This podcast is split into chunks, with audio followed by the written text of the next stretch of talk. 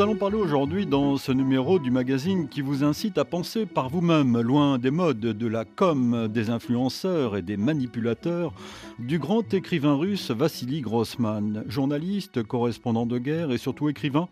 Vassili Grossman, c'est l'auteur de l'immense Vie et Destin dont nous allons évidemment parler avec notre invité Luba Jurgenson à l'occasion de la publication de l'œuvre entière ou presque de cet auteur chez Kalman Levy.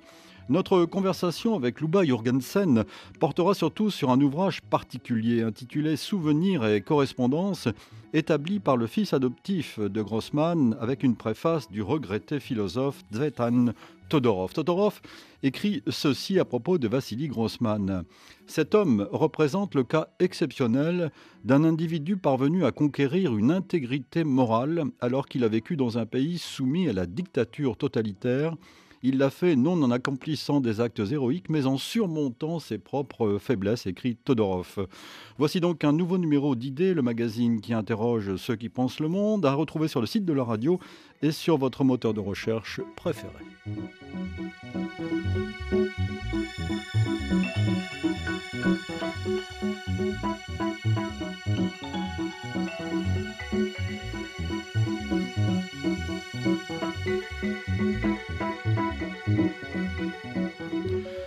Bonjour Luba Jorgensen. Bonjour. Merci d'être à ce micro. Je suis très heureux de, vous inviter. Vous êtes spécialiste de la littérature russe, vous êtes écrivaine, traductrice, professeur à la Sorbonne, je crois. Euh, spécialiste notamment de Varlam Chalamov, l'auteur des récits de la Colima, un des livres majeurs du XXe siècle. Vous lui avez consacré d'ailleurs un livre, un essai qui s'intitule Le sommaire Dieu chez Verdier, l'éditeur également de l'ouvrage de Chalamov. Vous avez traduit le livre dont nous allons parler et participé à l'aventure éditoriale de Kalman Levy. Euh, c'est une aventure formidable que celle-là. La réédition de la plupart des, livres de Vassili Grossman. Oui, c'est extraordinaire d'avoir de nouveau euh, Vie et Destin dans, cette nouvelle édition. Et surtout, euh, il faut euh, dire que c'est le diptyque qui est réédité parce que le lecteur français connaît Vie et Destin. Il connaît beaucoup moins bien pour une juste cause. Et c'est normal, car c'est la première partie du diptyque qui a été écrite avant et dans laquelle Grossman reste encore prisonnier d'une certaine façon des canons du réalisme socialiste. Euh, donc euh, le lecteur français a reçu ces deux livres complètement, de manière complètement séparée. Et maintenant qu'ils paraissent ensemble, il pourra vraiment lire le diptyque. Et c'est d'autant plus important que, euh, pour une juste cause, paraît aujourd'hui complété avec, et ça c'est grâce au traducteur anglais, de Vassili Grossman, Robert Chandler, qui a fait un travail de recherche absolument magnifique dans les archives et qui a rétabli euh, les euh, passages qui avaient été censurés. Euh, avec, dont nous allons parler, effectivement. Ce fut une lutte insensée et insatiable de, de, Grossman pour la publication de, de, son livre. Qu'est-ce qui différencie d'ailleurs pour une juste cause, qui s'intitulait Stalingrad, oui, je crois C'était le titre. De vie et destin?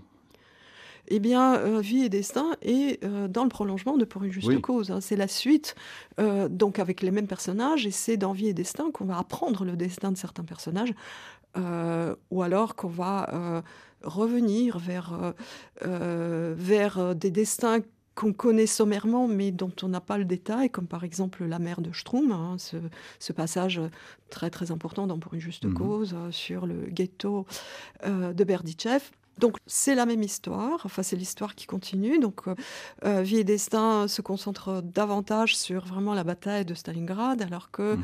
Euh, le premier volet du diptyque euh, nous amène vers cette bataille de Stalingrad et euh, que Grossman connaissait très bien pour, pour l'avoir suivi en tant que journaliste. ce qui différencie, on peut dire, sur le plan du style, bah, on va retrouver le, Grossman romancier, hein, le, le, Grossman observateur des détails extrêmement précis, mais le rythme est euh, quelque peu différent dans Vie et Destin. On a une sorte d'accélération. Et euh, les temporalités sont moins linéaires, c'est-à-dire euh, il revient plus facilement en arrière, il y a des flashbacks. On le sent beaucoup plus libre dans Vie et Destin. par rapport à son matériau, en ce sens qu'il le configure, qu'il le construit de manière plus moderne d'une certaine façon. Luba Jorgensen, il faut parler de Vassili Grossman, je veux dire, de, de sa vie qui est évoqué dans ses souvenirs et correspondances est un homme qui est né en 1905 et qui est mort en 1964. Donc un homme du XXe euh, siècle, euh, un homme du totalitarisme soviétique qui a vécu sous le totalitarisme soviétique et qui a aussi évidemment euh, connu en tant que reporter avec Vie et Destin, par exemple, dans son travail à Stalingrad, le totalitarisme nazi aussi. Grossman est vraiment un produit, je n'aime pas ce mot, mais on le met entre guillemets, un produit du laboratoire littéraire soviétique. C'est-à-dire, euh, euh, voilà, il, est né en 1905, ça veut dire qu'il fait, et en plus, euh, il a une, un parcours intéressant en tant que scientifique, puisqu'il commence par faire des études de sciences, des études de chimie notamment, qui vont l'amener dans les mines du Donbass. et... Oui, parce qu'il y a un détail qui nous parle aujourd'hui, c'est que c'est un homme qui est né en Ukraine. Absolument. Donc euh, voilà, il est, sa ville, c'est Berdichev. Euh, c'est Odessa aussi, donc euh, effectivement, il est né en Ukraine. il va gagner Moscou pour entrer à l'université de Moscou, et puis peu à peu, il va se rendre compte qu'à côté de son intérêt pour les sciences, il y a l'intérêt pour la littérature qui, qui mûrit et qui veut vraiment devenir écrivain. Donc, mais il devient écrivain dans le moule soviétique qui commence alors à être déjà bien, bien solide euh, au début des années 30. Euh, et il est adoubé par Corky. l'écrivain officiel. L'écrivain officiel, mais il doit aussi beaucoup de choses à Isaac Babel, par exemple. Simplement, on, peut le voir à partir de, de, certaines expériences littéraires qu'il fait au début, mais il va essayer de, voilà, à la différence de Babel, hein, qui va qui va entrer dans la littérature en tant que juif d'Odessa, euh, Grossman, d'emblée, euh, entre dans la littérature en tant qu'écrivain soviétique des confins. Euh, et donc, c'est ce, ce carcan hein, qui va devoir combattre et peu à peu dépasser. Alors, il faut aussi ajouter, Luba Jorgensen, que c'est quelqu'un qui a aimé les femmes, enfin qui a eu des rencontres amoureuses riches, une vie privée très riche et un peu tourmentée, un peu dire choses comme ça, oui. Bah, c'est à cette vie tourmentée d'ailleurs qu'on doit le livre de Fyodor Gouber. C'est pour, cela que je me permets d'en parler. Parce que euh, Fyodor Gouber, effectivement, est un, des enfants adoptifs de, Grossman. Et il faut rappeler dans quelles conditions Grossman a, adopté ces, deux enfants dont l'aîné euh, mourra à la suite d'un accident euh, tragique et stupide.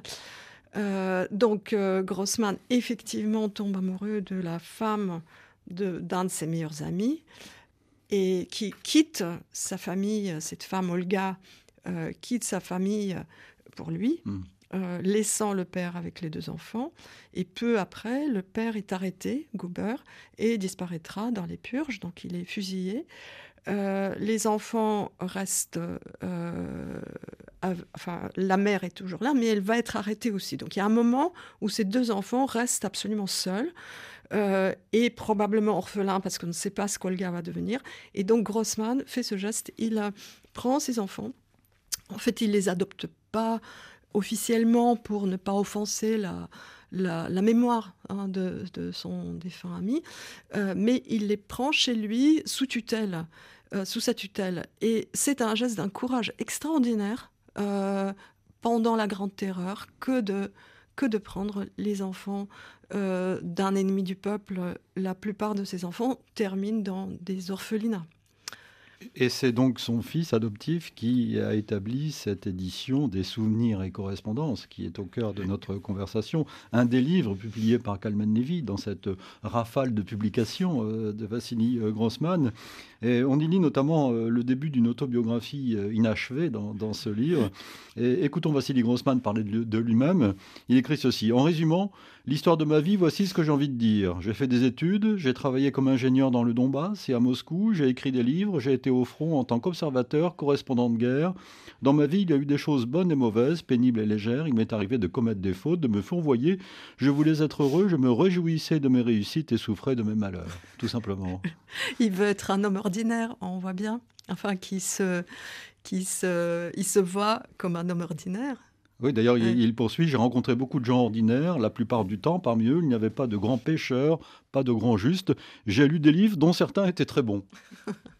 Oui, les livres comptent beaucoup évidemment pour lui, mais je crois que cette façon de se présenter, euh, c'est aussi euh, le, résultat de toute son expérience de vie et notamment euh, de l'observation qui mène pendant la guerre, où il voit effectivement des gens ordinaires. dans des situations extraordinaires et, qui font preuve parfois d'un immense courage, parfois aussi d'une immense lâcheté. Et euh, également, la terreur stalinienne a été certainement aussi une école. Euh, donc c'est vers, euh, vers l'ordinaire que Grossman se tourne. Son laboratoire est là. Alors pourquoi son fils, Fyodor Guber, a-t-il voulu, et est-ce lui d'ailleurs, créer ce livre, Souvenirs et correspondance Comment cela s'est fait? Ben, je pense que donc Fyodor Guber explique que qu'il a toujours, bon, bien que qui se souviennent euh, de son père, mais il était assez jeune quand son père euh, a été arrêté. Euh, il a toujours appelé Grossman papa et il l'a considéré vraiment comme un, père de substitution. Ça a été, je pense que ça a été une figure extrêmement importante pour lui. Fyodor Goubert a lui-même tenté une carrière littéraire. en...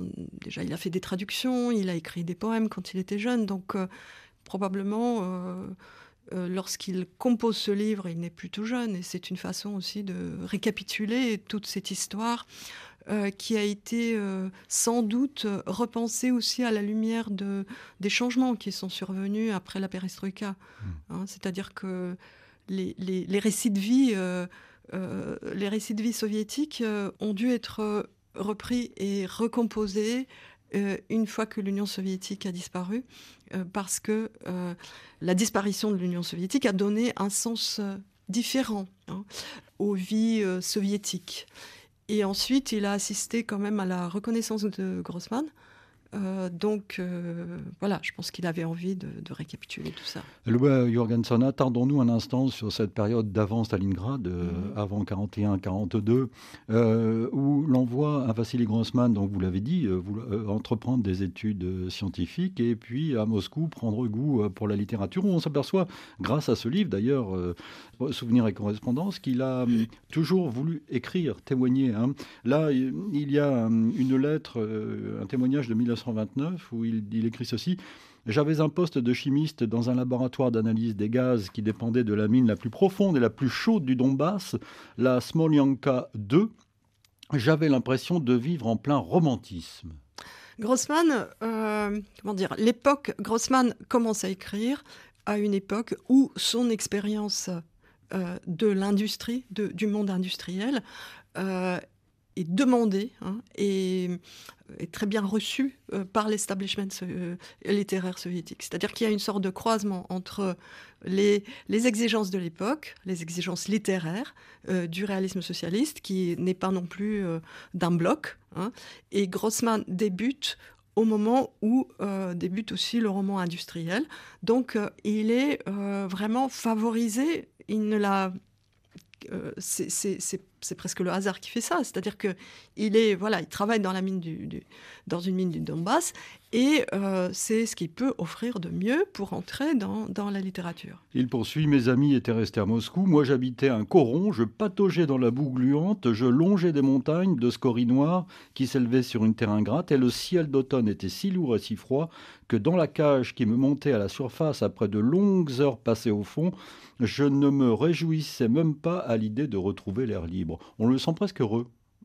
Oui, oui, on le sent. Bon, à la fois, en même temps, il, a failli laisser sa santé euh, dans cette mine. Il, l'explique. Et justement, le, commentaire de Fyodor Guber euh, permet de comprendre à quel point c'était difficile.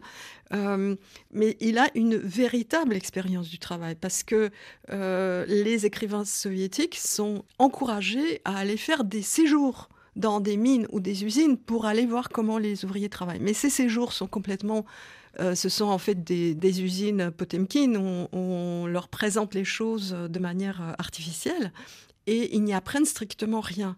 Tandis que Grossman, lui, il s'est plongé vraiment dans ce monde industriel et euh, c'est une expérience qu'il a absolument voulu relater dans ses livres. Donc, dans Pour une juste cause, il y a beaucoup de passages euh, Donc le premier volet du diptyque Le premier volet du diptyque, il y a beaucoup de passages sur ce monde industriel qu'il a observé de très près.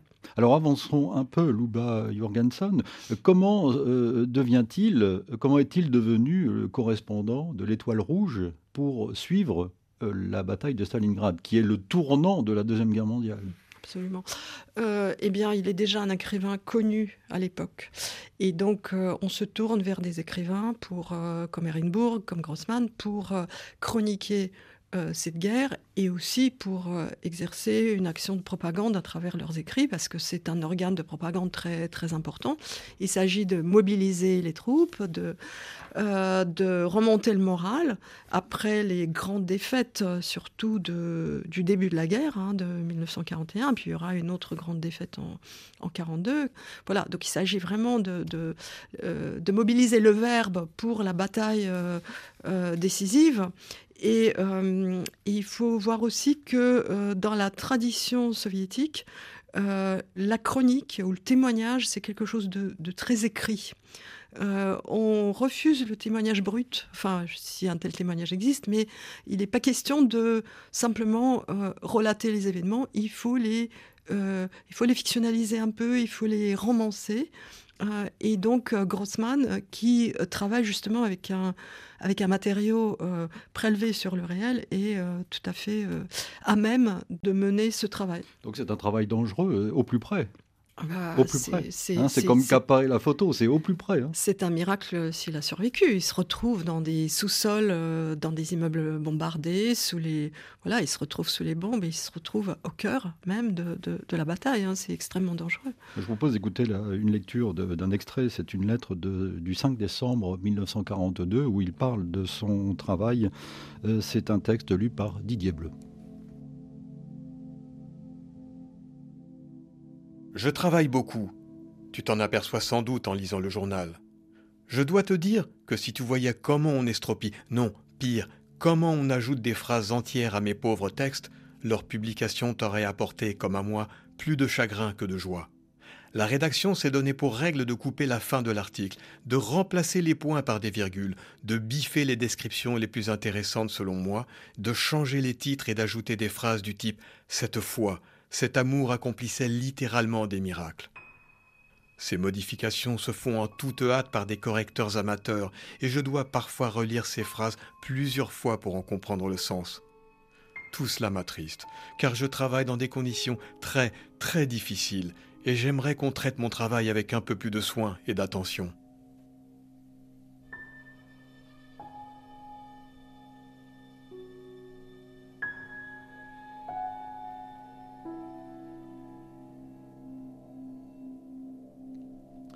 Difficulté de travail face à la censure, donc notamment à Stalingrad.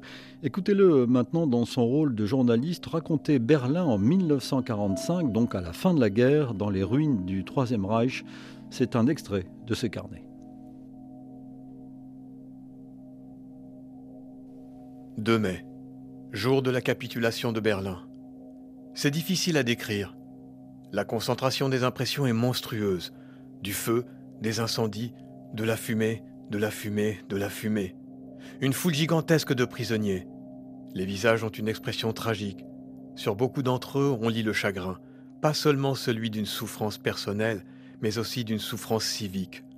Ce jour gris, froid et pluvieux, est incontestablement le jour de la perte de l'Allemagne. Dans la fumée au milieu des ruines, dans les flammes, au milieu de centaines de cadavres jonchant les rues. Les cadavres sont écrasés par les chars, vidés comme on vide un tube. Presque tous serrent dans leurs mains des grenades et des fusils mitrailleurs. Ils sont morts au combat. Tous les morts, ou presque, portent des chemises brunes. Ce sont des activistes du parti qui défendaient l'accès au Reichstag et à la nouvelle chancellerie du Reich. Alors ça, c'est un extrait euh, de, des carnets de Vassili Grossman lors de la libération de, de Berlin, parce qu'il a assisté, donc il a suivi la bataille de Stalingrad et il a suivi aussi l'avancée de l'armée rouge. Absolument. Donc il chronique aussi. Alors ces carnets sont particulièrement intéressants parce qu'on y trouve euh, des choses qui n'ont euh, qui ne sont pas reprises euh, dans, euh, dans ces livres, y compris des choses qui étaient absolument inaudibles à l'époque et qui le sont d'ailleurs toujours aujourd'hui où l'histoire de, de cette guerre est totalement instrumentalisée par la Russie. donc notamment des passages sur les violences infligées à la population civile et notamment aux femmes. Et notamment aux femmes. Il, à un moment, il écrit ceci Un jeune homme français m'a dit Monsieur, j'aime votre armée, donc il parle de l'armée mm, rouge, et c'est la raison pour laquelle il m'est douloureux de regarder la façon dont elle se comporte envers les femmes. Oui, il y a de très nombreux viols qui ont été commis par l'armée rouge euh, sur les femmes allemandes, mais pas seulement allemandes, c'est-à-dire partout où l'armée rouge passait, euh, dans tous les pays qu'elle libérait. Euh, il y avait des, euh, exactions euh, contre les femmes et, les enfants aussi. Enfin, D'ailleurs, Grossman raconte euh, le viol d'une petite fille par un soldat russe. Et ça, c'est des choses, bien sûr, qui ne pouvaient pas être dites à l'époque. Alors, il y a euh, aussi la difficulté, parce que ce livre, euh, Vassili Grossman, c'est aussi l'histoire de la difficulté de publier au temps de l'Union soviétique et singulièrement au temps de Staline. Euh, il y a cette bataille qu'il va mener pour publier d'abord Stalingrad, devenu donc pour une juste cause. C'est une bataille de tous les instants. Ça nous paraît étonnant peut-être quand nous lisons ce livre aujourd'hui parce que nous avons l'impression qu'il est euh, par rapport à Vie et Destin qu'il est beaucoup moins courageux. Euh, mais justement, lorsqu'on découvre les passages qui ont été censurés, on a presque un autre livre entre les mains. Et c'est pour ça que cette nouvelle édition est extrêmement importante. Elle nous fait voir euh, pour une juste cause sous un tout autre jour. et on voit que le... Bon, bien sûr, on est encore au temps de Staline, et donc euh, Grossman est... Donc on est après la, après la guerre, en, après la guerre, mais Staline va mourir en 53. Mais Staline est encore là et on mmh. est en pleine campagne antisémite. Euh, donc euh, voilà, il fallait autant de courage à Grossman pour écrire pour une juste cause après la guerre que pour écrire Vie et Destin après la mort de Staline. Et c'est un livre qui... qui va d'abord être publié dans une revue ça, c'était souvent le cas en, Union soviétique. On publiait d'abord en revue et ensuite on publiait en volume. Donc il y a une première édition de 52, ensuite il y a une édition de donc 52 euh, encore du vivant de Staline, après 54 euh, après la mort de Staline, et une nouvelle édition de 56 sur laquelle je m'étais basée pour la première traduction, euh, et qui est euh, certainement la plus libre de, des trois, où Grossman a restauré certains passages qui avaient été censurés, et il a également enlevé certains passages qu'on l'avait obligé d'y insérer, notamment à la gloire de Staline, etc. voilà. Mais encore une fois, les tapuscrits les tapuscrits étudiés par euh, Robert Chandler ont permis de, récupérer d'autres passages qui étaient absents de cette édition de, de 56 et qui, euh, voilà, qui donne une toute autre lumière au livre. Et il ira même jusqu'à écrire à Staline. La lettre se trouve dans le Souvenir et Correspondance. Le 6 décembre 1950, il écrit à Staline et il termine sa, lettre en disant ceci Je vous prie euh, vivement de m'aider à résoudre cette question, donc de la publication. Il y va du sort d'un livre que je considère comme l'aboutissement de toute ma vie d'écrivain. Oui, c'était aussi. Euh, il y a une tradition de la lettre à Staline. Hein, c'est presque un genre. Beaucoup d'écrivains, mais pas seulement d'écrivains, écrivaient à Staline euh, pour lui demander de résoudre des questions tout en sachant qu'il était à l'origine du problème. C'est une, euh, une, question très intéressante, comment on se tourne vers le tyran pour lui demander protection contre lui-même. Euh, et Grossman ne fait pas exception. Donc ce livre sortira, Stalingrad, pour une juste cause, sortira finalement en 1952, donc un an avant la mort de, Staline, et après, brûle un peu les étapes, on, schématise, même si nous avons le temps dans ce magazine, euh, Luba Jorgensen, il s'attaque si j'ose dire, à vie et destin. C'est ça Est-ce qu'on peut dire qu'il a fait un livre à la fois ou tout est, tout est mêlé Mais il avait déjà, lorsqu'il a écrit euh, Stalingrad, il avait déjà conçu une, une seconde partie. Et euh, son expérience de la guerre, au fond, ce qui est au cœur de Vie et Destin, on anticipe peut-être un peu. On y va. On y va. Ce qui est au cœur de Vie et Destin, ce qui a rendu ce livre totalement inacceptable pour les, autorités soviétiques, c'est la comparaison entre l'Allemagne nazie et l'Union soviétique. Et cette comparaison, euh, eh bien, elle s'est imposée à Grossman pendant la guerre. Euh, d'abord parce que à partir du moment où l'URSS stalinienne abandonne le, le, propos de la révolution mondiale pour se tourner vers une idéologie impériale, euh, cette fois-ci très très affiché, hein, euh, avec une visée très claire que Staline va d'ailleurs euh, réaliser, mhm. puisqu'il euh, annexe à l'occasion du, à, la faveur du pacte germano-soviétique, il va annexer la Pologne, enfin la partie est de la Pologne qui est l'Ukraine, et on est toujours dans la postérité de cette histoire, mais aussi la Bessarabie, mais aussi les Pays-Baltes, et donc de façon à reconstituer l'empire russe perdu au moment de la Révolution. Et euh, cette visée impériale, elle met fin aussi à une sorte de, euh, contrat euh, tacite entre l'État soviétique et les Juifs, sur lesquels l'État soviétique s'est beaucoup appuyé, enfin le, jeune État soviétique s'est beaucoup appuyé après la Révolution et au début des années 20. Et donc les Juifs sont les grands perdants en fait de cette histoire. Puis commence la commencera la campagne antisémite. Et puis surtout, Grossman se rend compte. Qui est lui-même euh, juif, hein, qui est donc concerné. il fait partie même du comité antifasciste euh, juif. Qui sera démantelé euh, avec donc l'assassinat de. de Michols, son président, hmm. le grand acteur juif. Et toute la vie juive sera complètement détruite ou muselée dans, dans, cette dernière partie de la vie de Staline. donc voilà, Grossman se rend compte au-delà même des persécutions contre les juifs, Grossman se rend compte des similitudes entre les idéologies euh, nazies et soviétiques et la façon dont fonctionnent euh, les sociétés totalitaires. Au fond, il, euh, voilà, il est totalitariste. S'il était écrivain, on dirait qu'il appartient à l'école totalitariste, mais et c'était extrêmement courageux de, enfin, même, c'était même inconcevable à l'époque de pouvoir dire ça. Mais je crois que c'est effectivement son expérience de la guerre qui lui permet de de, voir ça. Et le 24 octobre 1959, il écrit à son ami euh, Semyon Lipkin mm. ceci. J'ai beaucoup travaillé ici et j'ai terminé la révision de la troisième partie. J'ai corrigé, coupé, ajouté, surtout coupé.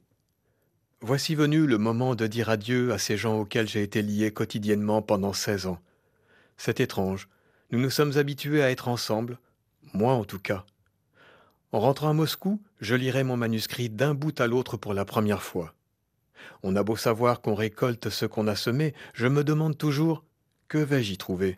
Aura-t-il beaucoup de lecteurs, à part le lecteur-scripteur Je pense que tu n'y échapperas pas. Tu verras ce que j'ai semé. Je ne ressens pas de joie, d'exaltation, d'émotion. En revanche, j'éprouve un sentiment confus, inquiet, soucieux, et pourtant très sérieux. Ai-je raison? C'est la première question, la plus importante. Ai-je raison devant les hommes et donc devant Dieu? Vient ensuite la deuxième question, celle de l'écrivain. Ai-je réussi? Ensuite seulement la troisième, le sort du livre, son chemin. Mais à présent, je sens vivement que cette troisième question, le sort du livre, s'éloigne de moi ces jours-ci. Il existe indépendamment de moi, séparément de moi. Il peut se passer de moi. Ce qui était lié à moi et n'aurait pu exister sans moi prend fin maintenant. J'ai inventé un adage populaire. Ne chante pas trop tôt, petit oiseau, on viendra t'arracher les œufs. Ce n'est pas une pensée, c'est juste comme ça.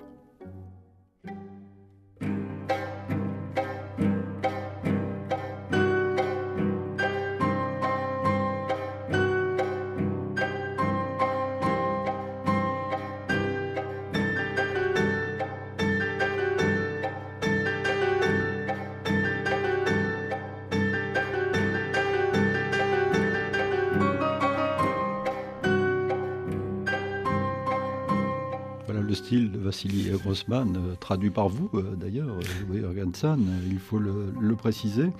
Et donc va commencer pour lui, donc il termine, il a terminé son manuscrit, mais va commencer pour lui une autre bataille pour le publier, ce, texte, face à des autorités soviétiques qui ne sont pas décidées à, publier justement ce, chef-d'œuvre. Euh, dans le livre, on, lit par exemple, Souvenirs et correspondance, on lit par exemple la réaction d'un certain Polikarpov, responsable de la section culturelle du comité central du Parti communiste d'Union soviétique, ouf, qui écrit ceci. L'écrivain Vassili Grossman a remis à la revue L'étendard le manuscrit de son roman Vie et destin. Cette œuvre est un ramassis de diffamations haineuses contre notre réalité, de sales calomnies contre le régime social et politique de l'URSS. Il apparaît nécessaire, au vu de cette affaire, que la rédaction de la revue L'étendard ne se limite pas à refuser le manuscrit, mais invite Grossman à un entretien politique ciblé. C'est là qu'on voit à quel point les autorités politiques euh, intervenaient dans la vie culturelle euh, en URSS. Et euh, Grossman ne croyait pas si bien dire quand il disait que maintenant le, livre euh, a sa propre vie. il, n'imaginait certainement pas à quel point le destin de ce livre serait difficile.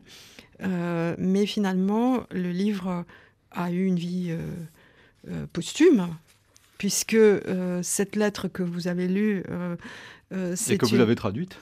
c'est une étape vers la confiscation du livre. Oui, alors ça c'est unique. Là on assiste, euh, mais on va en parler dans un instant. Euh, mm. avant de cette confiscation, il, il lutte de, toutes ses forces pour la publication.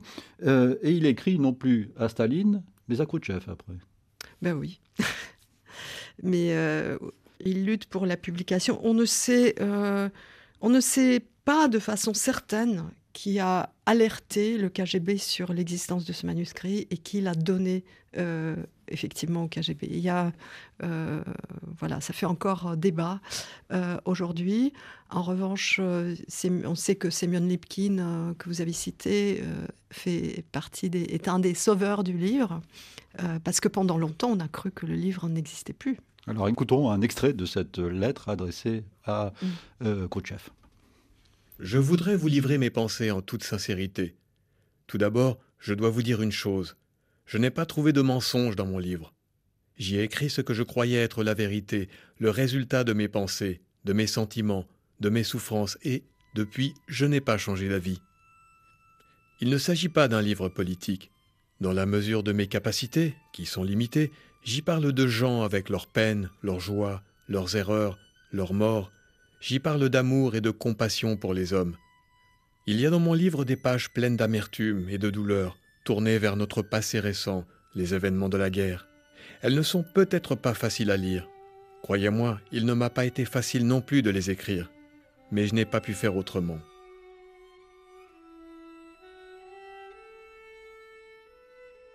Dans la lettre à Khrouchtchev, il y a cette phrase formidable, Louba, je vous prie de rendre la liberté à mes livres, à mon livre. Oui, parce que le mot qui a été utilisé pour la confiscation, c'était l'arrestation. Et, euh, et on le livre a été arrêté parce qu'il y a une descente. Il y a une descente du KGB euh, chez, Grossman, Et tous les manuscrits ont été récupérés. Confisqués le 14 février 1961, date funeste s'il en est. Euh, ce qui est très paradoxal parce qu'on est euh, quand même, euh, on n'est plus sous Staline, et que quelques mois plus tard sera publiée une journée d'Ivan Denisovitch de, de Solzhenitsyn. mais voilà, ce livre était absolument inacceptable. Et effectivement, tous les manuscrits sont saisis tous les tapuscrits, tout ce qui, tout ce que, tout ce sur quoi le KGB arrive à, mettre la main. Euh, et c'est présenté comme une arrestation du livre. Donc Grossman nous, parlons, nous parlons de vie et destin. Hein, nous parlons de vie et hein. destin. C'est-à-dire la, deuxième partie du diptyque, qui est la, la, poursuite de, de, la guerre jusqu'à euh, Berlin notamment, et cette dénonciation, cette comparaison entre le totalitarisme soviétique et, euh, les nazis. Hein. Absolument. Et, et donc voilà, tous les, tous les tapuscrits sont saisis, à part deux qui était gardé par des amis proches et fidèles et courageux. Et c'était effectivement une situation absolument paradoxale lorsque l'écrivain, lui, n'est pas arrêté, mais c'est son livre qui est arrêté. On n'arrête plus plus massivement les gens, mais on arrête les livres. Et Grossman disait d'ailleurs, euh, je crois qu'il dit dans cette même lettre à Khrushchev, euh, il dit, mais me laisser en liberté n'a plus aucun sens si mon livre est arrêté. Mhm. Comment euh, d'ailleurs a-t-il été publié finalement? C'est une, une histoire rocambolesque, non? Bon, Oui, c'est une histoire assez complexe, effectivement. Semyon Lipkin se décide a confié le tapuscrit qui va être donc euh, photographié et euh, transmis sous forme de microfilm à l'éditeur euh, suisse Vladimir Dimitrievitch, qui le publie en russe et ensuite donc en traduction française par Alexis Berelovitch et Anne Koldefi. en quelle année À quelle époque? Donc ça, c'était 1980. Donc c'est assez récent. Alors, je, je, je, pense que 80, c'est euh, c'est la date de la publication en russe. Mhm. Et il paraît euh, en français peu de temps après. Enfin, le temps de faire la traduction. Donc, je ne sais plus si c'est 82 ou 84. Euh, en tout cas, voilà, au début des années 80. Et c'est là que le lecteur français donc, découvre l'écrivain Grossman, parce qu'on on le connaissait très très peu à l'époque alors même que certains textes avaient été traduits déjà en français. Euh, voilà. Et puis ensuite, on découvre un, second tapuscrit qui a été gardé par un couple d'amis, les Loboda. Alors, dans un filet, je crois, c'est ça Dans un filet à provision, qui gardait chez eux. Euh, ils habitaient dans une ville de province. Et ce filet à provision, ils le mettaient dehors. Euh, chaque fois que passait. que passait le, milicien de, de quartier euh, pour le cacher. Ils ont aussi pris énormément de risques en gardant ce manuscrit. C'était extrêmement dangereux. Et c'est sur la base de ce second euh, tapuscrit euh, qu'a été établie l'édition parue chez Lafon, donc dirigée par Tsvetan Todorov, mhm.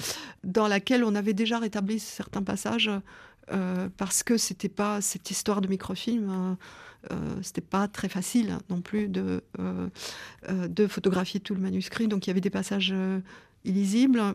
Et euh, on a une édition complète avec euh, Lafon. Et maintenant, donc, cette édition complète est euh, reprise par Calvin Levy. Et on mesure la difficulté, répétons-le, à l'époque de publier, d'écrire de, d'écrire pour les, les, grands écrivains ou moins célèbres au temps de l'Union soviétique. Même, vous le soulignez, Luba Jorgensen, après la mort de Staline. C'est-à-dire un moment où on pensait qu'il y avait une libéralisation, entre guillemets, du régime. Disons qu'après la mort de Staline, on risquait moins. Hein. on risquait moins sa vie, mais il y a euh, les contraintes sont euh, alors ce ne sont pas forcément les mêmes contraintes parce qu'il y a de, de, nouvelles constructions idéologiques, mais les contraintes sont toujours aussi rigides. Et on peut même dire que le culte de la Grande Guerre patriotique, c'est comme ça qu'on appelait et qu'on appelle toujours la Seconde Guerre mondiale, hein, ce qui permet d'éviter certains événements euh, inavouables comme le pacte germano-soviétique, mhm. justement, ou Katyn. Euh, il, faut, il, faut, préciser, vous l'avez euh, évoqué tout à l'heure, que l'Union soviétique a tardé à entrer en guerre contre l'Allemagne. Il a fallu que l'Allemagne l'attaque. Absolument. Bah, L'Union hein. soviétique était alliée mm. de l'Allemagne mm. nazie. Et donc, euh, Staline, euh, en fait, c'est pas sous Staline qu'on a créé le, culte de la Grande Guerre patriotique, euh, c'est sous Khrushchev. donc, au moment où Grossman écrit son livre, les cadres de représentation de, de, la guerre sont très stricts, si bien que c'est extrêmement difficile d'écrire sur la guerre.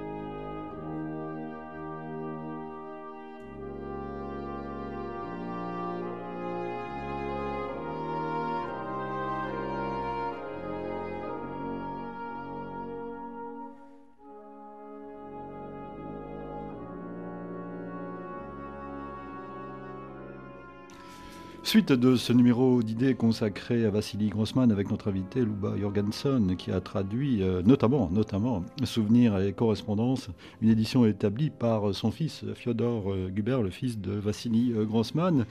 Tenace, courageux au possible, Vassili Grossman va ensuite écrire un ouvrage qui s'intitule en français Tout passe, qui a une résonance aujourd'hui. Absolument, puisque c'est un texte euh, dans lequel. Alors, c'est un texte qui est. Euh, qui est publié également hein, chez Calman Levy. Euh, oui, oui, c'est un texte magnifique. Et, et, et, en même temps, comment dire, où Grossman quitte le modèle romanesque pour faire un livre hybride. on a parfois l'impression de lire un essai, parfois c'est, il y a quand même une intrigue romanesque.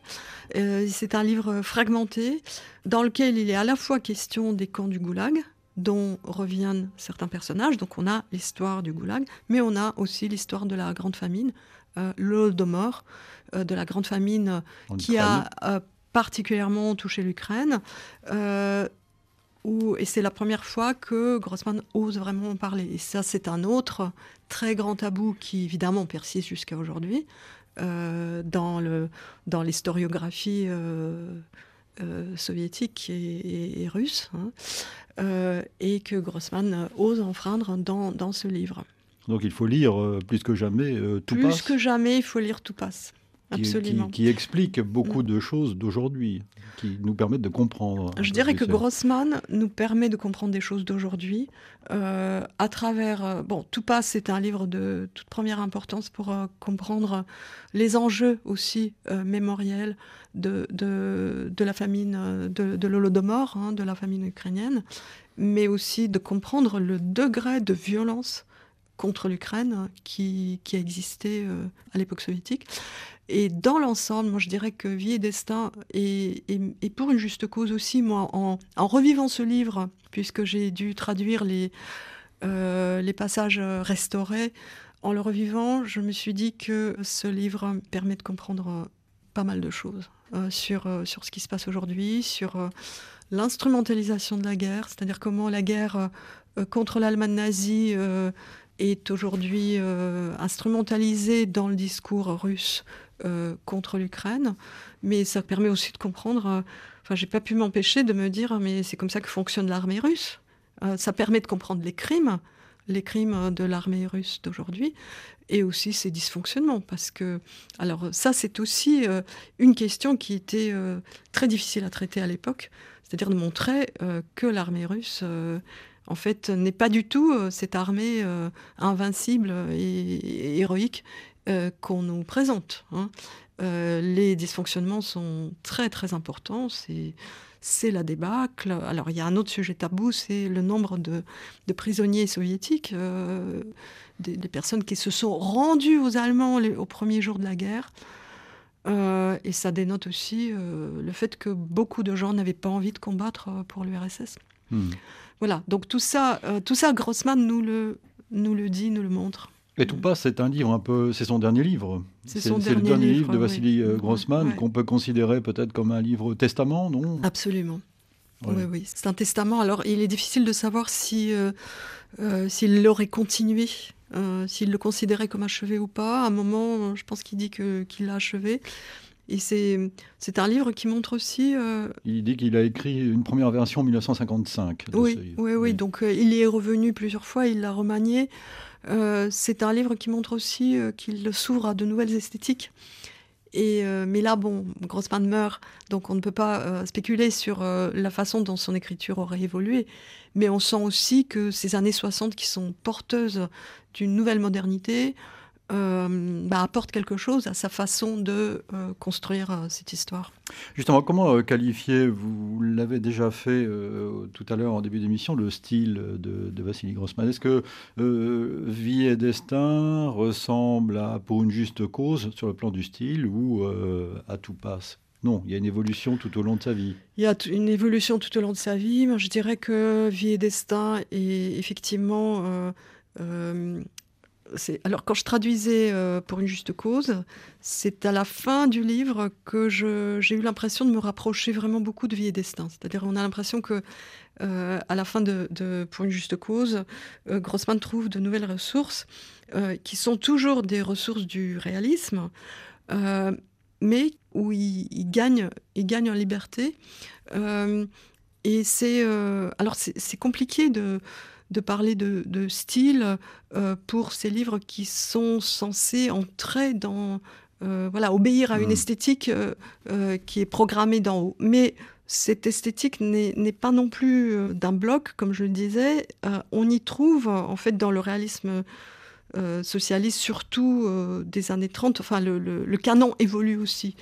Dans les années 30, on trouve des éléments des modernismes des années 20 qui ont été recyclés euh, est transformé en, en topo réaliste.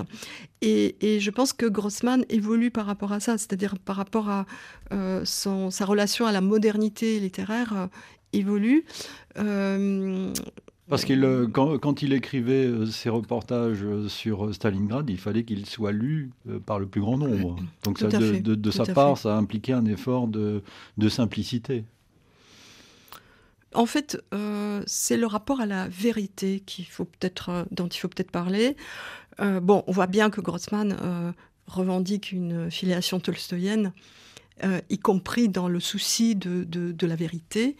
or, le réalisme socialiste euh, met en avant une vérité qui n'est pas la vérité du réel, mais qui est la vérité euh, de l'idéologie. C'est-à-dire il faut écrire ce qui aurait dû être et non pas ce qui est. Et il a une, une conversation avec Gorky.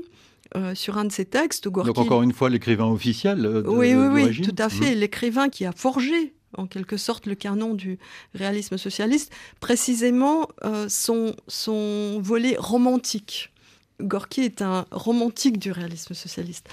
Euh, ils ont une, discussion dans laquelle Gorky lui dit Mais euh, ce que vous voyez, ce n'est qu'une partie de la vérité. La vérité, c'est ce que ça va devenir. Et cette conversation, Grossman la euh, met dans la bouche des deux sœurs Chapochnikov qui se disputent pour ces questions de, de vérité. Et lorsque Grossman dit je n'ai pas vu de contre-vérité dans mon livre, euh, je n'ai pas trouvé de contre-vérité dans mon livre. Euh, bah, c'est ça qu'il affirme en fait. Il affirme que la vérité, non, c'est ce, que, c'est ce qui est. C'est pas ce qui va être. Euh, décidément, il y a des résonances contemporaines dans cette question de vérité. Hein. Absolument. Quand on parle de la Russie, des vérités parallèles. Oui, oui, des vérités alternatives hein, que nous offre le récit officiel russe. effectivement, Grossman euh, à travers ses livres, donne une sorte d'antidote contre ces, vérités alternatives. Donc, vous l'avez compris, il faut lire tout Vassili Grossman. Ça tombe bien, tout est publié ou presque ces prochaines semaines chez euh, Kalman euh, Levy. Euh, merci infiniment, Luba Jorgensen. J'espère que nous pourrons nous retrouver dans une autre émission Idée. Là, nous parlerons de Chalamov, qui est un autre grand dénonciateur des, des, exactions du régime. Hein, Je l'espère aussi, avec grand plaisir. Oui. Merci Luba Jorgensen. Idée réalisée évidemment par Vanessa Orvensky. Nous avons pu parler donc de souvenirs et correspondances. Ce livre établi par le fils adoptif de Vassili Grossman, Fyodor Goubert. Idée à retrouver sur le site de la radio et sur votre plateforme numérique préférée. Nous vous donnons rendez-vous samedi prochain pour une semaine d'actualité et dimanche pour de nouvelles idées. Dans un instant, un point sur l'actualité du monde sur RFI.